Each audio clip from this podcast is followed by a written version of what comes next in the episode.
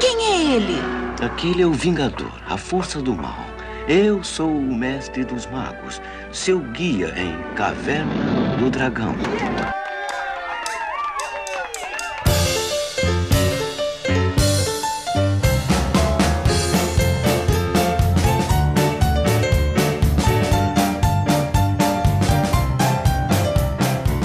Olá, meus queridos ouvintes! Acharam que o Eder Parker tinha acabado, mas não! O podcast está aqui firme e forte para você. Hoje eu estou com um tema que eu sempre quis falar, nunca tive oportunidade, até porque toda vez que eu pesquisava eu achava tantas teorias loucas, tantos esclarecimentos que eu não sabia, não sabia o que era verdade, o que era certo, o que era errado, mas agora sim consegui um compilado oficial dos estudos e pesquisei várias matérias a respeito de vários jornais, várias emissoras, várias revistas e pronto. Hoje eu vou falar como foi o último episódio da Caverna do Dragão.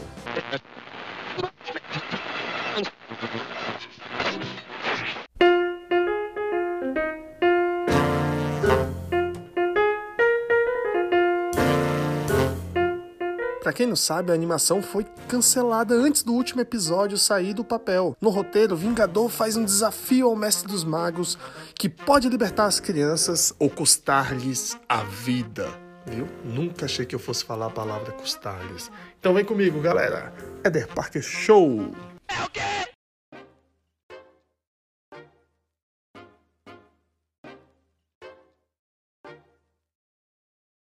A Caverna do Dragão é uma aventura de seis jovens presos em um mundo medieval imaginário. Foi um dos desenhos mais populares no Brasil nos anos 1980 e 1990. O que pouca gente sabe é que ele foi inspirado num clássico do RPG. Pouca gente assim, né? As pessoas que assistiam apenas o desenho, mas a galera que, que joga RPG e que joga videogame e tal, tava ligado já. Inspirado no Dungeons and Dragons. Nos Estados Unidos, a animação foi exibida entre 1983 e 1985, mas após 27 episódios, no finalzinho de sua terceira temporada, começou a dar sinais de cansaço.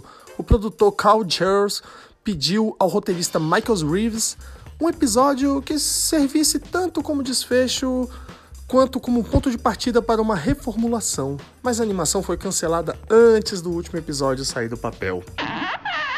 E agora eu vou falar o que acontece nesse derradeiro capítulo do desenho, neste último. O episódio abre com o um encontro entre o Mestre dos Magos e o Vingador.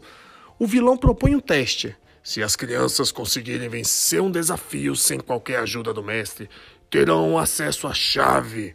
Se falharem, perdem as armas e as vidas. O mestre concorda. Sim, Claro, né? O mestre dos magos sempre faz isso. Durante uma sofrida luta com uma hidra, as crianças pedem ajuda ao mestre dos magos, que aparece, mas dá de costas. O Vingador então surge e lhes propõe um desafio: encontrar uma chave e lançá-la no abismo. Se o conseguirem, voltarão para casa. O grupo se divide entre os que acreditam no Vingador e os que não acreditam, mas ambas as facções saem em busca da chave. Ao chegar ao local, as crianças encontram uma espécie de sarcófago com a chave dentro. Eric tenta jogá-la no abismo, mas é impedido por Hank.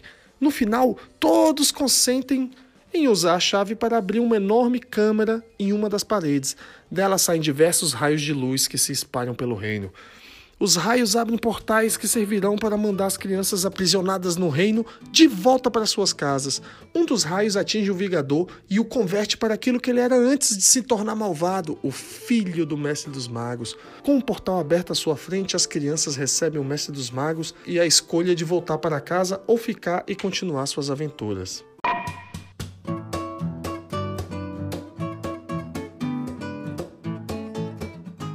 Bonito, né? E assim que iria acabar o episódio.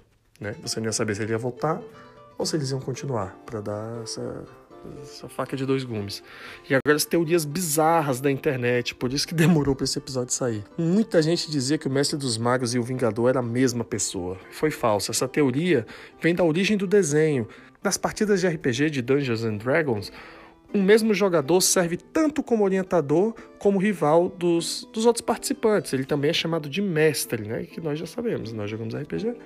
Os garotos estavam mortos, era outra teoria, e que também é falsa. Só porque a série nunca chegava no fim, houve quem dissesse que os garotos na verdade tinham morrido e estavam no inferno ou no purgatório. As provações e a expectativa de voltar para casa seriam uma das formas de tortura. Mas um dos roteiristas desmentiu tudo. E outra teoria é que. Mas, mas que o Silvio Santos não quis pagar o último episódio, mas isso é mentira, porque passava na Globo. E... Mas valeu, gente. Este foi mais um Eder Parker Show. Espero que tu tenha gostado dessas curiosidades e eu volto já já dentro de pouquíssimos dias. Um forte abraço para você e um cheiro, meu amigo. Valeu!